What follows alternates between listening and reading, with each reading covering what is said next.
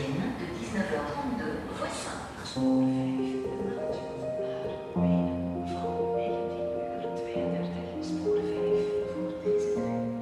Les archives du royaume m'ont révélé des informations précieuses sur mon arrière-grand-père, Émile Sokal.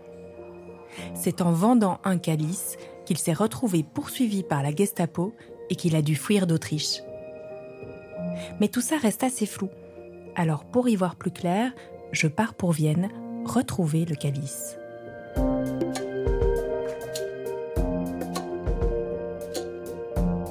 La mallette verte, une série de Perrine Sokal. Épisode 4. Le calice.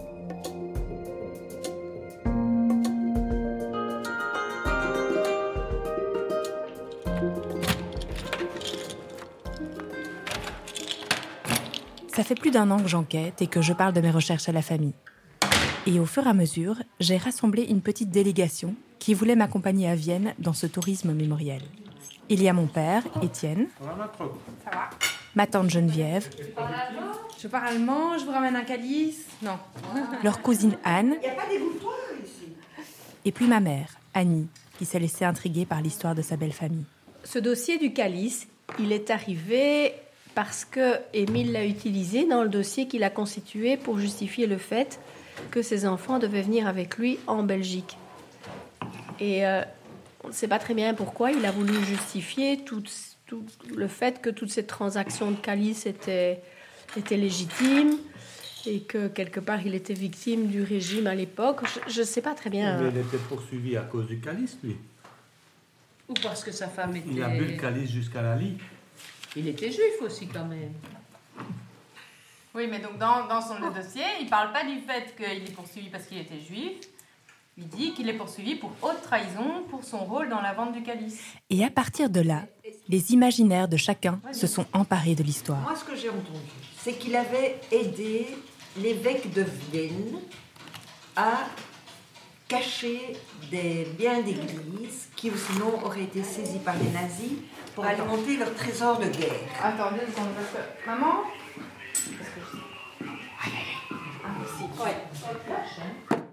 Toutes ces théories sont très influencées par les histoires de spoliation des Juifs par les Allemands, qui souhaitaient alimenter le projet de musée d'Hitler, le Führer Museum. Et c'est évidemment très tentant d'imaginer notre ancêtre comme un héros sauvant l'art des mains des nazis. Mais avant de vérifier cette théorie, j'ai d'abord enquêté sur les origines d'Émile et les raisons de sa présence à Vienne. Son parcours est en fait très semblable à celui de nombreux juifs venus comme lui de Galicie. Il est né en 1891 à Lviv, principale ville de Galicie. La ville s'appelle aujourd'hui Lemberg et appartient à l'Ukraine. Elle se situe à quelques centaines de kilomètres à peine de la ville qui avait sans doute baptisé notre famille, la ville de Sokal. Mais revenons à Lemberg. Lorsqu'Émile y est né, la ville appartenait à l'Empire austro-hongrois. Pendant la Première Guerre mondiale, Émile avait donc combattu dans les rangs austro-hongrois. Il avait même reçu une décoration pour acte de bravoure qui se trouve aujourd'hui dans la mallette verte. Après la guerre, lorsque l'Empire s'effondre, la Galicie revient à la Pologne. Les Juifs sont alors immédiatement victimes de discrimination et de pogroms. Cela provoque une vague d'émigration massive. En tout, ce sont plus de 200 000 Juifs sur les 800 000 que comptait la Galicie qui ont fui leur région pour des contrées plus accueillantes. Et l'un d'eux était Émile.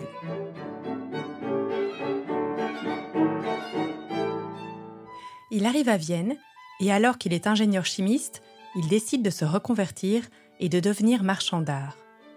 Et cette reconversion n'est pas un hasard, car le destin des Juifs à Vienne était intimement lié à l'essor artistique de la ville.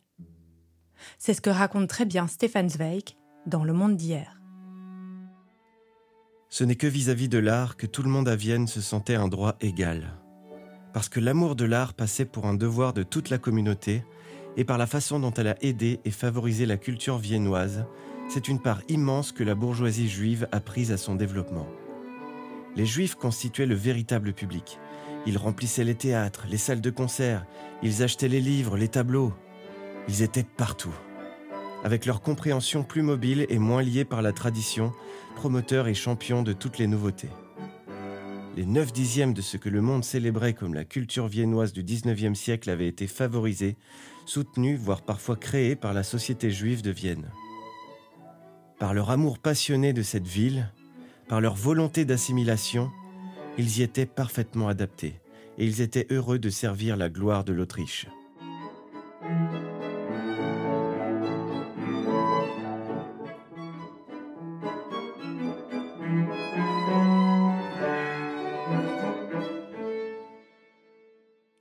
Devenir marchand d'art, c'était donc pour Émile une activité qui lui permettait de gagner sa place dans la société viennoise et de s'élever socialement.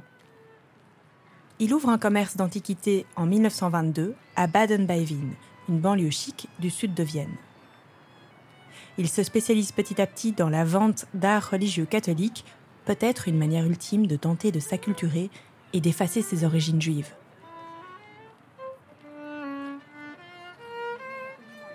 D'après les archives qui décrivent les ventes de l'époque, il apparaît aussi plusieurs fois comme représentant des galeries Sankt Lukas à Vienne. Ce sont des galeries prestigieuses, ce qui me fait penser qu'Émile devait avoir une certaine réputation en tant que marchand d'art. Ces galeries se situent en plein cœur du centre historique de Vienne, juste en face du palais impérial, pas très loin de la Bibliothèque nationale. La bibliothèque est ici. hein. Donc à la Bibliothèque nationale, j'ai trouvé pas mal d'archives qui m'ont envoyé tout euh, à distance. J'ai notamment trouvé que Émile avait passé une nuit à l'hôtel Métropole de Vienne avec sa femme, Élise. Pour rappel, la femme d'Émile s'appelait Maria. Sa femme est Élise. et qu'Élise. Ah, C'était That's supposé the être sa femme. Dieu sait combien de petits cousins, cousines. vous avez Mais tu qui trouves pas qu'il me ressemble un peu lui là-bas? Mais l'objectif de notre voyage, c'est surtout de retrouver le calice. Et ce calice, il est toujours exposé au musée d'art et d'histoire de Vienne. Alors, C'est par ici? Okay, zwei Senior und drei äh, Jungen. Das ist nicht richtig. Mais on n'est pas six, hein, on est que cinq. Dankeschön. Je trouve qu'en tant que En tant que héritier, descendant, descendant Parce que sinon, on de va- donateur au musée ou de... On ne ferait pas mieux de venir. contributeur, voilà. Mais dis un peu qu'on va juste récupérer nos biens. Le musée d'art et d'histoire de Vienne est l'un des premiers musées d'art anciens du monde, construit sur la Ringstrasse pour abriter les collections de la maison des Habsbourg. À l'étage, le musée abrite les œuvres de Titien, de Rubens ou encore de Vermeer et de Rembrandt. Mais l'endroit qui nous intéresse est au rez-de-chaussée, dans une section qui s'appelle la Kunstkammer, l'une des chambres d'art les plus importantes au monde, couvrant plus de 1000 ans d'histoire. Elle abrite les collections des Habsbourg et d'autres objets réunis depuis le Moyen Âge, dont le fameux calice, Oui, c'est celui-là, c'est celui-là. le calice de Wilton, ou Wiltoner Kelk en allemand. Donc c'est une pièce quand même assez imposante, toute dorée à l'intérieur et à l'extérieur, c'est aussi doré mais gravé avec différentes scènes dans, dans des médaillons. Ce sont des scènes de l'Ancien et du Nouveau Testament. Oui, on voit Adam et Ève là. On voit Adam et Ève sous le pommier là-bas, mais on voit aussi par exemple sur le côté l'arche de Noé. Et donc ils ont l'air de dire que c'est un che- chef-d'œuvre d'orfèvrerie, de travail d'orfèvre. Ça date du XIIe siècle, donc euh, ils ont été réalisés aux environs des années 1160-1170. Et donc ça vient de l'abbaye Wilden, les Prémontrés, c'est ça? Ou Tyrol? Ce calice a quelque chose de magique. En le voyant dans cette vitrine, présentée comme une pièce majeure de la collection, je réalise toute sa valeur historique et artistique. Il a traversé les époques, du Moyen Âge jusqu'à aujourd'hui. Et il y a près de 100 ans, c'est mon arrière-grand-père Émile qui l'a tenu entre ses mains. C'est comme si ce calice réparait une faille temporelle, comme s'il me connectait avec mon arrière-grand-père que je n'ai pourtant jamais connu. Il n'y a rien qui dit que ça vient d'Émile Sockel, en plus. Mais peut-être dans le guide audio. parle. Dans le bookshop, tu ne crois pas qu'ils disent quelque chose de plus? Il y a tant de choses à voir dans ce musée. La, tour de Babel de Bruegel. hein.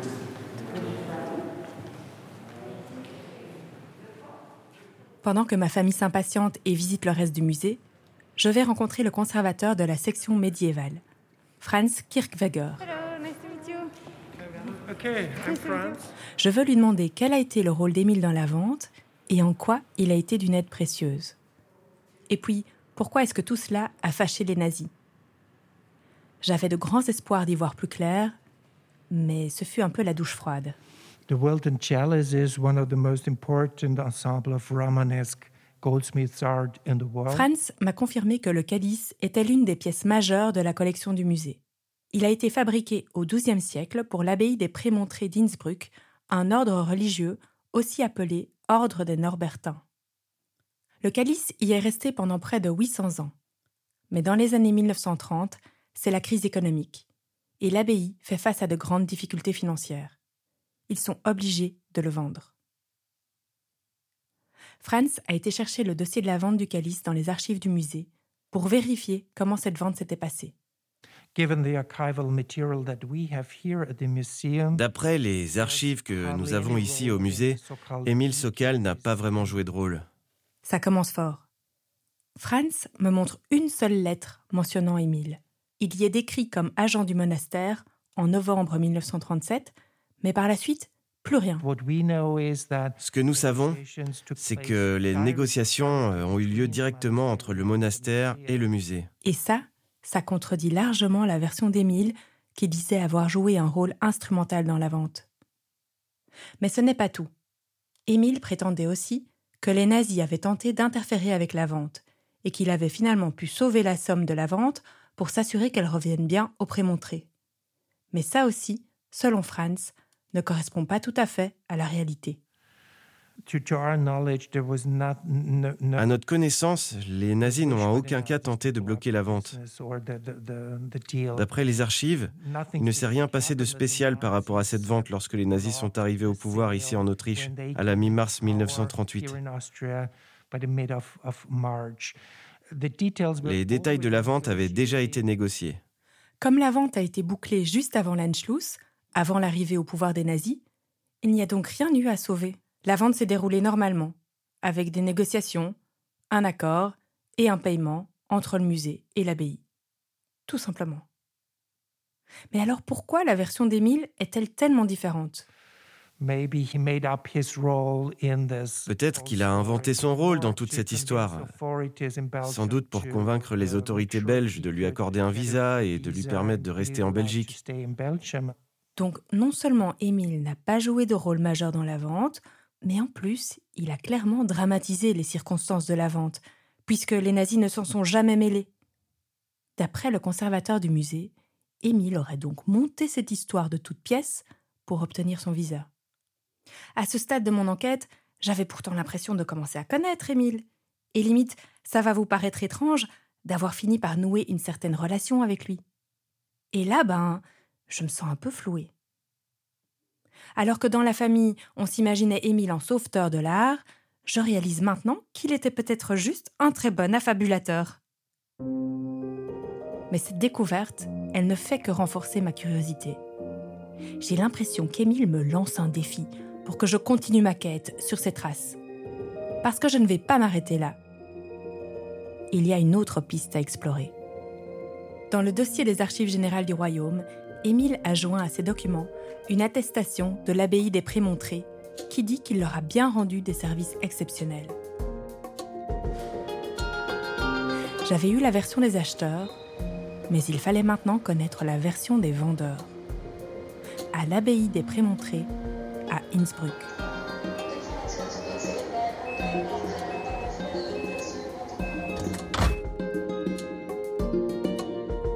La Mallette Verte est un podcast réalisé par Perrine Sokal.